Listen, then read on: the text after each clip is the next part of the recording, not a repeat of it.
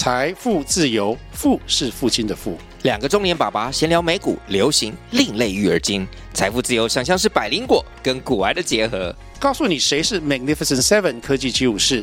你该买瘦瘦比双巨头吗？从马斯克到泰勒斯，从华尔街到好莱坞，我们都追得上。新的一年听新的 Podcast，让我们一起财富自由，富是父亲的富哦。买卖房子就是一场战争呐、啊，谁能掌握更多的情报，谁就更有利。你知道怎么在议价之前就掌握屋主的心理状态吗？嗨，我是买房阿元，订阅买房阿元，我先祝你老了有房也有钱。我们在上一次影片聊了哦，找房仲卖房子要注意什么？如果你还没看的话，可以看一下。今天跟你讨论另一个问题，就是怎么知道这家房子好不好买？买哦。如果你想知道这间房子好不好买，其实也不用等到议价啦，哦，听屋主报价就十之八九你就知道了。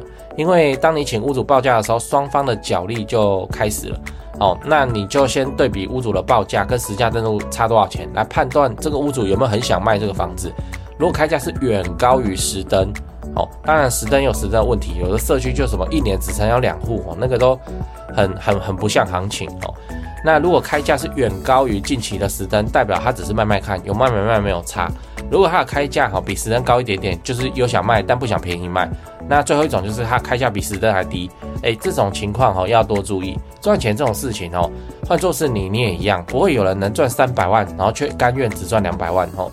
那现在实登很透明啊，不存在什么我不知道这边房行情这种事情哦。就算屋主不知道，房仲也知道，所以一定会有某个原因让屋主想要快速的套现，他才会卖得比较便宜。所以我会建议你在看完房子之后，去找那个打扫阿姨或是管理师跟警卫聊聊天，好看有什么情报可以套一套。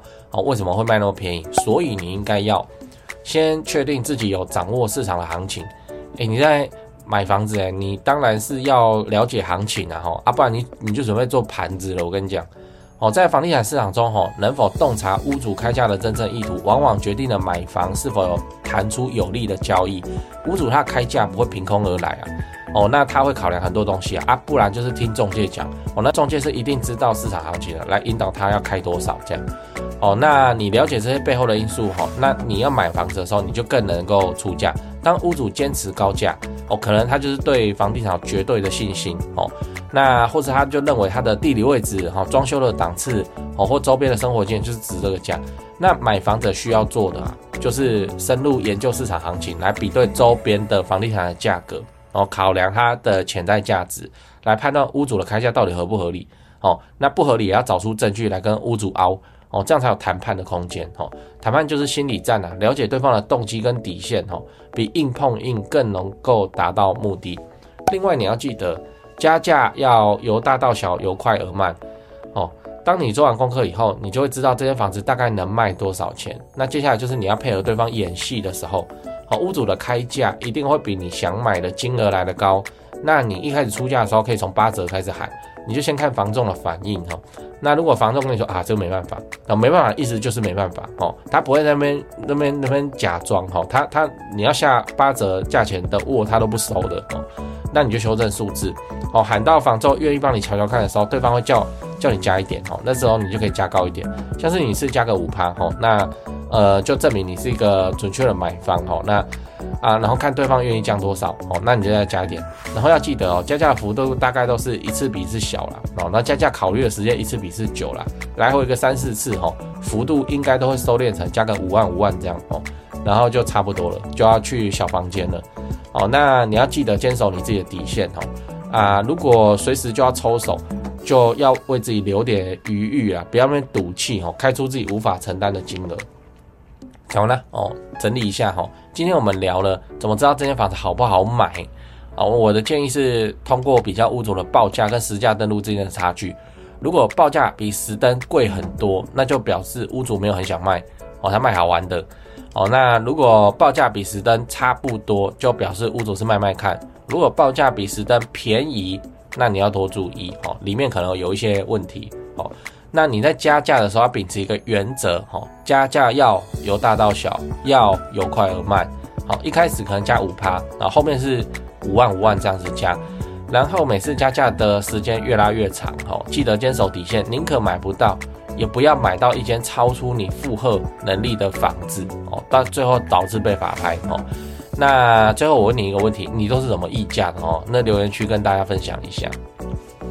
讲八卦哈，讲八卦，就就就那个议价这件事情哈，不会有谁天天买房子啦哈，所以大家都不能够讲做经验丰富啊哦。但是有几次买卖的经验以后，以后我们光看那个开价，就大概猜得出来它底价签在哪里哦，那就是开底价以下，我们都知道了。然后还是回到我说的那个最重要的两个字叫剧本哦，剧本剧本剧本。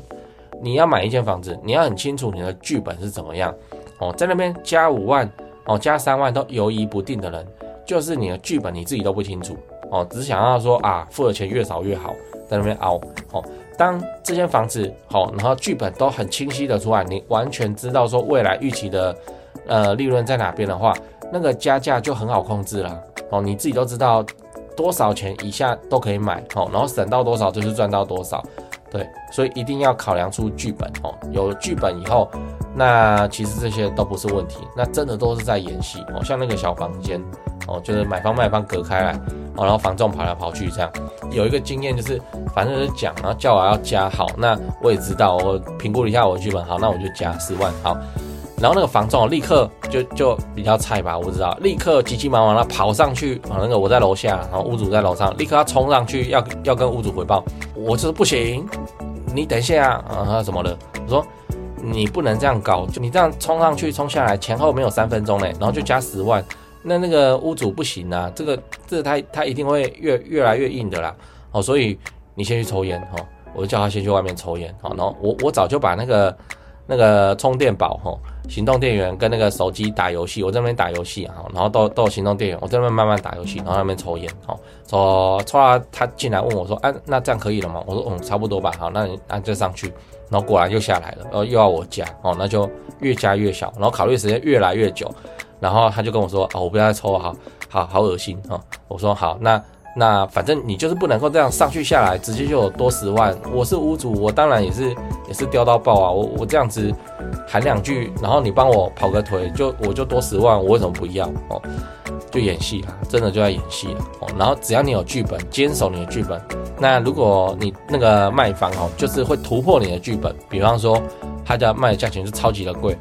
那你就不要买哦，就就不要买哦，千万不要去买到自己负荷不了的房子哦，负荷不了的房子，那否则你到时候生活会很惨很辛苦哦，很惨很辛苦，所以千万小心呐，就是这样，小心呐。